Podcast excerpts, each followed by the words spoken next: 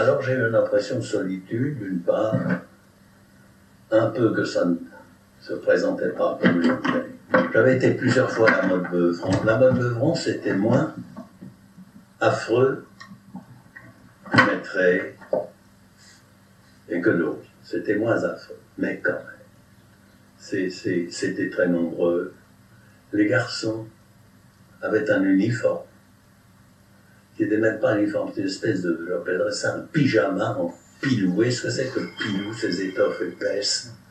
Bon, c'était une étoffe qu'on ne voit plus maintenant, une espèce de laine épaisse, mal taillée, c'était pas du professionnel. Enfin, ils avaient des sabots. Donc, euh, leur tenue, déjà, les, ça, ça m'avait frappé, les extrayait en quelque sorte de la vie normale. Mais, je me suis rendu compte à partir de ce moment-là, là, ça va beaucoup plus loin que l'histoire, hein, c'est le, fond même des choses. Le régime pénitentiaire même pour les enfants, même pour les enfants petits à l'époque, était aspiré par l'idée qu'il faut les punir. Alors pour les punir, on va un peu les dégrader, qu'ils se sentent euh, rejetés. Car un garçon de 16, 17, il y avait des grands garçons là, à, Saint-Maurice, a une horreur d'être les cheveux complètement rasés, ce qui est très symbolique. le symbole des cheveux rasés. Les sabots, ce costume qui, qui était affreux d'être engoncé là-dedans.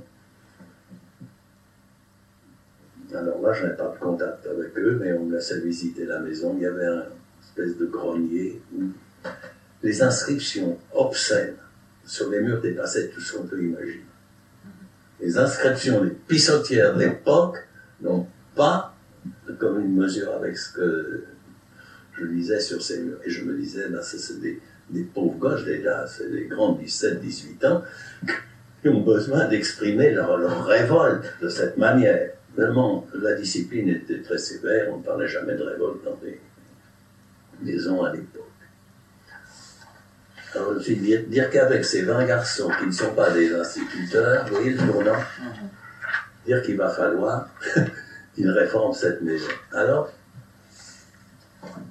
je me souviens à ce moment-là d'un. Je vois le directeur de la pénitentiaire, c'est M. Andrieux, et je lui dis alors le, le cours avance, bientôt, euh, ils seront prêts, alors ils pourront aller à la mode Beuvron. Mais monsieur le directeur, qui sera directeur de la maison Et il y a un directeur actuellement. Alors je dirais, ça c'était un peu un écroulement. Moi j'avais compris que je formais des moniteurs. Euh, mais qu'on changeait tout. Et qu'il y aurait un directeur, alors qu'il n'aurait pas besoin de faire cette formation et qui aurait été choisi dans une compétence. Il y en a eu un beaucoup plus tard qui n'a pas été à Saint-Maurice. C'est M. Pinault. Il vit encore? Non, il est décédé il y a Bon, mais vous avez des documents de lui, parce que vous parlez de lui tout à l'heure. Oui, oui. Euh, il n'est pas encore dans l'histoire. Mais, pour, moi, pour moi c'est un des hommes de, de clé de la réforme qui est venu plus tard. Si à ce moment-là, on avait eu un Pinot, et qu'on m'a dit à la justice, mais monsieur, tout est changé, nous avons pris un monsieur Pinot qui n'est pas de la pénitentiaire, qui va recevoir vos moniteurs, même qui va participer avec vous à cette formation, j'ai eu un espoir. Alors le moment est arrivé, j'avais des rapports beaucoup avec la Belgique, au point de vue des éclaireurs qui demandaient de temps en temps des conférences, et puis euh, un des grands chefs du scoutisme belge était en même temps directeur de la prison de Hochstraten. Une prison ultra-moderne, dès l'époque. Alors j'étais allé plusieurs fois voir ce qui se passait en Belgique, avant même d'avoir pris moi-même du travail. Et j'avais vu une prison, une prison vraie, avec des adultes. Et même, je vous dirais, il y avait une section de la prison où c'était des gens qui avaient donné la mort je dis donner la mort plutôt que de dire des, criminels, parce que souvent c'était des crimes passionnels. Par exemple, il y avait un, garçon qui était parti soldat, puis sa, fiancée l'avait trahi, alors finalement, enfin le crime passionnel, il avait tué l'autre garçon. Eh bien, avec sa section de type 5 ou 6 au moins, qui avaient été des gens qui avaient assassiné quelqu'un, il arrivait à les faire vivre avec un tel sentiment de la responsabilité de l'honneur qu'il leur permettait d'aller travailler à l'extérieur. Et il racontait des choses. J'allais passer quelquefois des week-ends avec lui. J'avais connu, je vous dis, sur le plan du scoutisme mondial. Et il me disait, voyez, mes garçons, il y en a qui vont jouer au football le dimanche après-midi. Mais avant, je les fais venir dans mon bureau. Je leur dis, je crois que tu es assez intelligent pour comprendre que ton intérêt maintenant, c'est de te redresser. Je vais te permettre d'aller jouer au football avec l'équipe euh, du Patelin.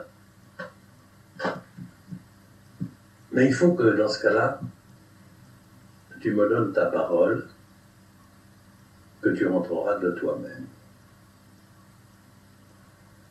Tu vas me signer un papier où je te demande simplement cette phrase écrite de ta main.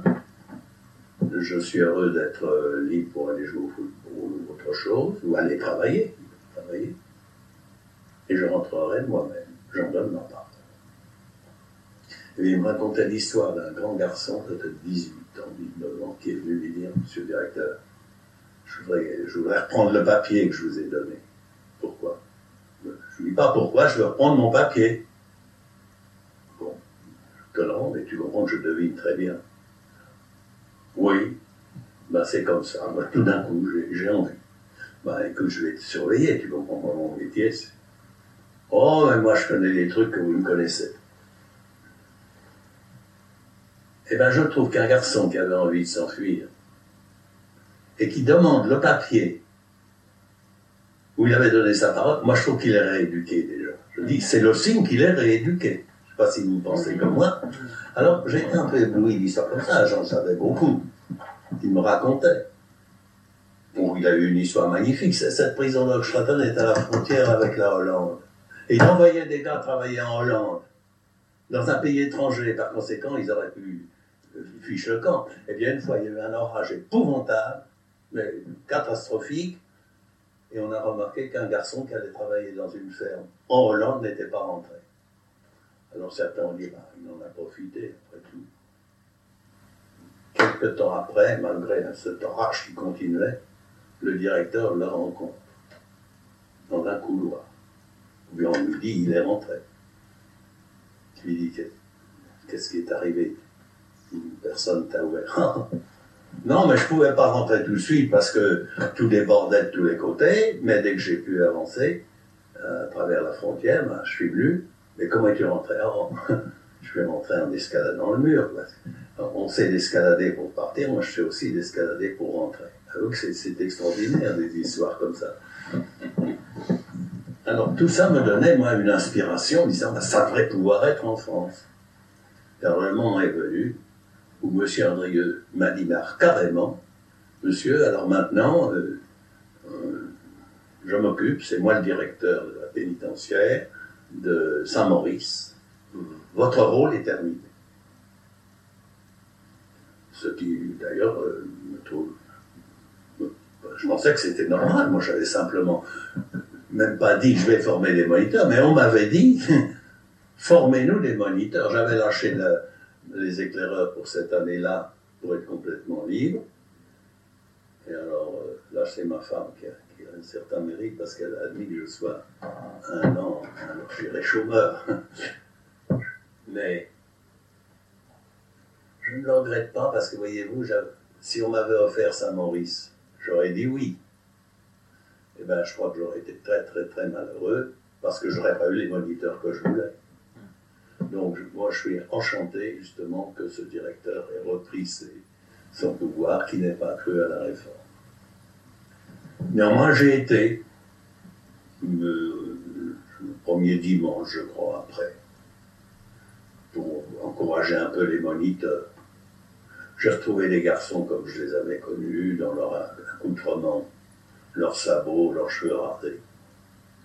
La maison m'avait dit, elle sera entièrement rénovée. Elle avait dit, psychologiquement, les murs, les portes, tout compte.